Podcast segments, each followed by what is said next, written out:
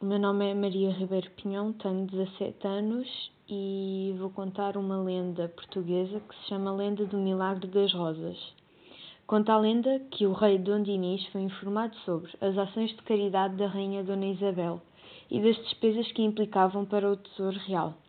Um dia, o rei decidiu surpreender a rainha numa das suas habituais caminhadas para distribuir esmolas e pão aos necessitados.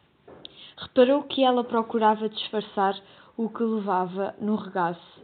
Dom Dinis perguntou à rainha onde ia e ela respondeu que se dirigia ao mosteiro para ornamentar os altares. Não satisfeito com a resposta, o rei mostrou curiosidade sobre o que ela levava no regaço. Após alguns momentos de atrapalhação, Dona Isabel respondeu: São rosas, meu senhor. Desconfiado, o rei acusou-a de estar a mentir uma vez que não era possível haver rosas em janeiro.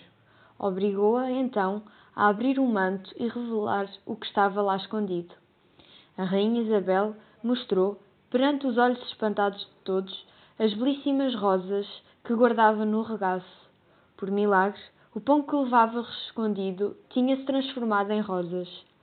O rei ficou sem palavras e acabou por pedir perdão à rainha, que prosseguiu com a sua intenção. A notícia do milagre correu à cidade de Coimbra e o povo proclamou Santa a Rainha Isabel de Portugal.